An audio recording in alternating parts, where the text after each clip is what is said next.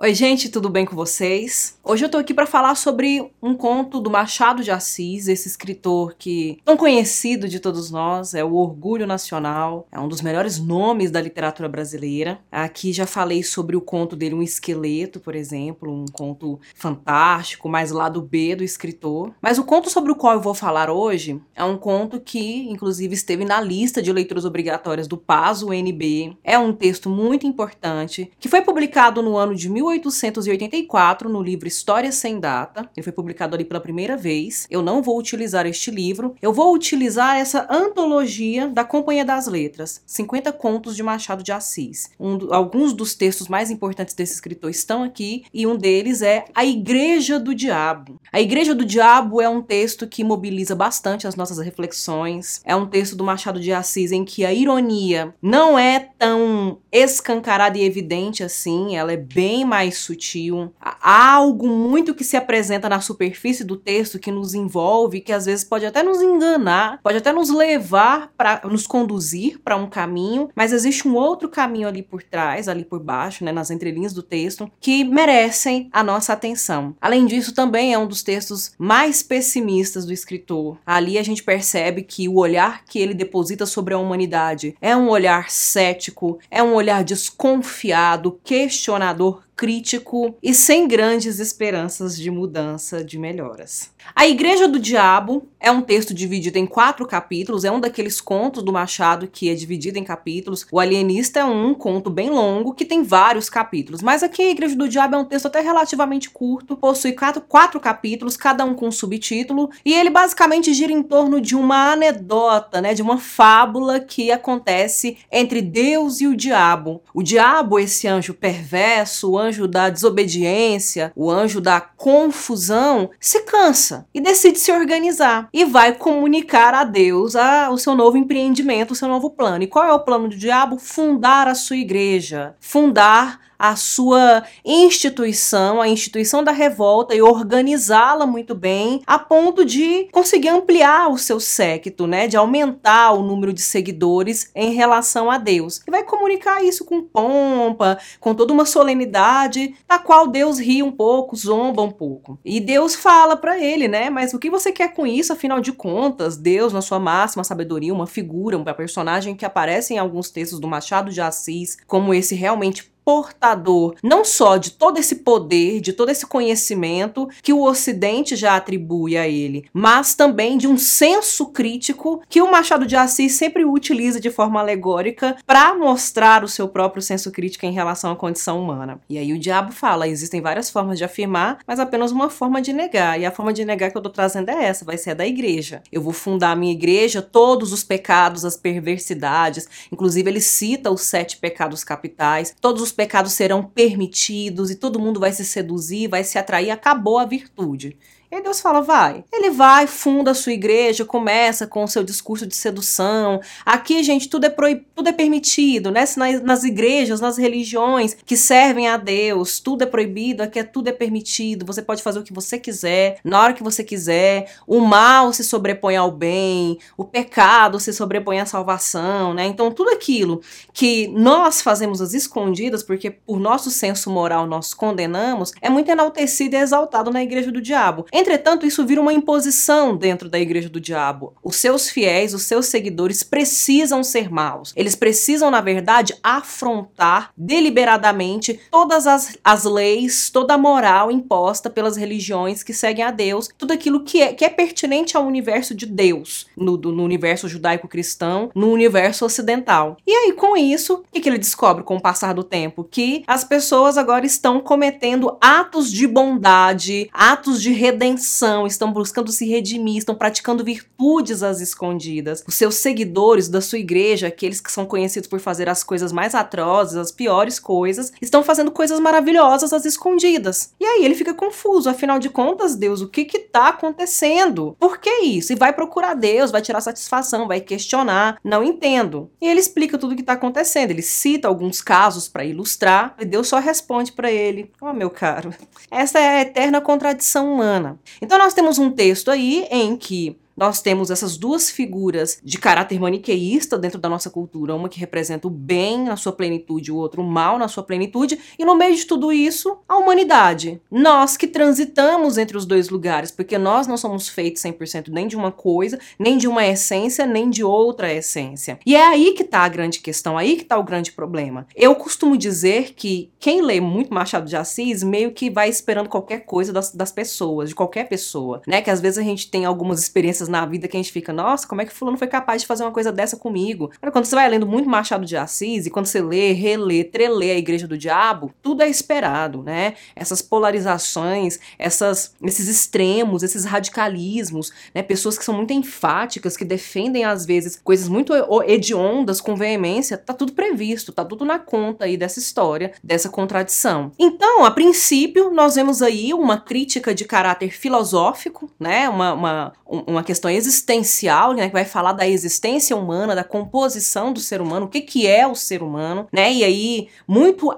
na linha machadiana, Machado foi um grande leitor de Shakespeare, e, consequentemente, então, numa linha muito shakespeariana, que eu penso muito quando eu leio profundamente alguns contos do Machado, eu sempre lembro dos textos do Shakespeare. E aí eu lembro muito do Hamlet, quando fala do ser ou não ser, né, do, do que é ser, do que é parecer, né, do mundo das aparências, que se opõe ao mundo das essências. E esse texto vai muito nesse caminho, né, de falar mesmo da condição humana. O que que nós somos? Nós somos contradição, nós somos feitos de extremos. Não dá para falar que a humanidade é 100% boa, 100% má, né, que nós somos 100% cruéis ou perversos ou 100% benevolentes e virtuosos. A gente transita, né, em diferentes lugares. Nas nossas relações, a gente percebe que às vezes num determinado contexto a gente funciona de uma maneira mais satisfatória e outra de uma maneira completamente insatisfatória. Então a condição humana é, e essa reflexão que o Machado de Assis deposita sobre a condição humana, né, que não vai mudar, a nossa natureza é essa, não vai mudar, nós somos assim, é o que traz também, de certo modo, esse tom mais pessimista, mais cético do texto, né, de que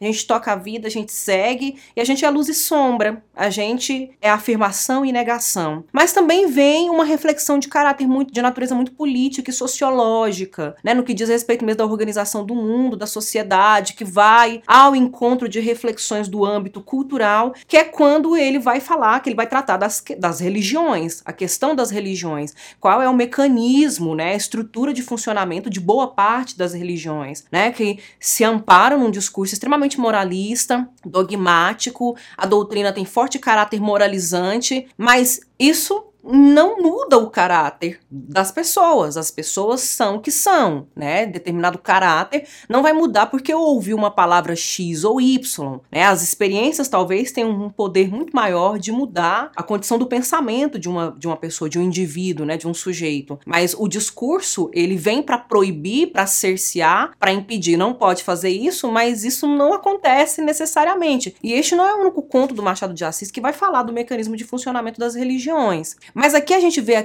a, a crítica muito mais forte, muito mais enfática, porque são as próprias figuras sobrenaturais, né, as figuras supremas em relação à condição humana que estão é, discutindo isso. Um já sabe porque é onipotente, o outro que está descobrindo e está questionando isso. Até então não tinha analisado a fundo a natureza humana, então não, não dá conta de dominá-la, não vai dominá-la, porque ela é mesmo. A, a natureza humana é transgressora, o ser humano transgride não vai obedecer a toda lei, todas as regras, né? Sempre vai provocar ruptura, mudança, transgressão, revolução. Então a gente tem aí a discussão, né, de caráter sociológico sobre, de cultural inclusive, sobre a estrutura das religiões, de que maneira o discurso religioso fala o que pode e o que não pode, e muitas vezes boa parte de indivíduos é, praticam atos de, de transgressão justamente pelo prazer de desobedecer a certas imposições, que é uma coisa também que ele chama a atenção aqui, que ele vai colocar,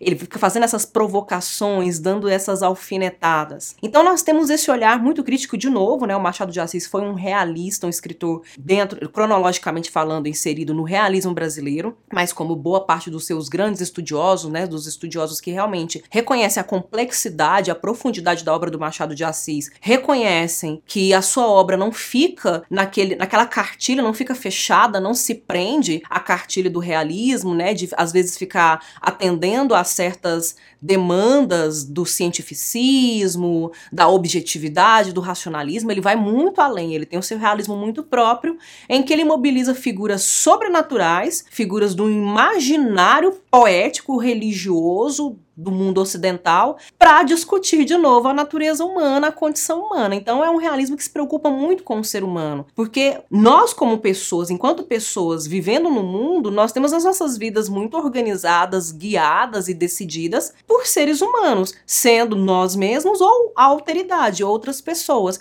E isso é o que de fato vem a interessar Machado de Assis em alguns dos seus textos. Ah, e além disso, por que, que o diabo se dá mal? Por que, que ele, ele não é bem sucedido, né? No começo funciona muito bem a sua estratégia de confrontar Deus, mas depois dá ruim para ele. Porque ele lança mão me da mesma estratégia, do mesmo poder de imposição, de dominação é, cultural, né, dos indivíduos, dos sujeitos, que as religiões costumam fazer, né, que a estrutura das religiões, principalmente quando estão assentadas em, em perspectivas mais antiquadas, a gente percebe que existe esse sistema de dizer o que pode e o que não pode, e é o que ele vai fazer. E as coisas não dão certo para ele, porque ele lança mão da mesma estratégia. Porque, no, no final das contas, ele não estava se atentando justamente para esse jogo, que é um jogo muito hamletiano, né? Um jogo muito shakespeariano, é, dessa, dessas ambiguidades humanas, né? Do, do, da essência e da aparência, do ser e do parecer, né? Uma coisa é você estar tá ali falando, colocando um discurso, é, apregoando certos valores de virtudes, mas nos bastidores, como é que isso funciona? E ele só inverte o jogo, né, para negar essa esse discurso da igreja, esse discurso religioso pautado na, na lógica cristã, mas o mecanismo acaba sendo ainda o mesmo. E aí, no final das contas, o que esse título tem de assustador, porque a gente vê, né, o título é Igreja do Diabo, a gente já pensa o que vem a seguir o que, que é para aqueles mais sensíveis, talvez mais temerosos, o que, que é que vem a seguir? Poderia sugerir aí uma, uma narrativa que envolvesse de fato o cenário religioso, né? Me discutir mesmo a questão do mundo sobrenatural e espiritual. Não, é uma discussão de caráter realista novamente, né? De analisar questões culturais, sociológicas, políticas, questões existenciais é, a partir dessa, desse diálogo entre essas duas figuras e novamente colocando a questão da humanidade, a questão da condição humana como esta, como esta condição, como esta natureza que passa por valores muito contraditórios e muito ambíguos. Nós não somos nenhuma coisa nem outra. E aí tá o grande, talvez, o grande pessimismo, né, que eu falei lá no início, o grande pessimismo do Machado em relação a isso, é porque a gente sai do texto realmente com essa sensação de que a humanidade é capaz de tudo. Se disser que uma coisa é certa hoje, vai estar tá fazendo o errado amanhã, e aí se o errado vira o certo, aí vai voltar a fazer o certo. Então isso tudo é muito curioso, porque nos leva a pensar né, em que medida certos discursos que estão postos, que estão colocados, são mesmo genuínos, legítimos ou estão a serviço, né, ou por outro lado estariam na verdade a serviço de um, de um certo controle, de um certo poder, de uma manutenção de um determinado poder, à medida que se dizendo, dizendo uma coisa levaria as pessoas a fazer outras. Então vem, fica a reflexão sobre Machado, sobre como ele analisou a natureza humana e fica também uma deixa é, para utilizar isso aqui como ferramenta, inclusive, é, de forma psicanalítica, terapêutica, de autoanálise muito melhor, muito mais eficaz do que autoajuda, do que discurso de coach, é a possibilidade de olhar para a gente com objetividade, com racionalidade e com algum senso crítico para entender o que somos, o que gostaríamos de ser e o que não poderemos ser. Eu agradeço a atenção de vocês. Eu vou ficando por aqui. Até a próxima.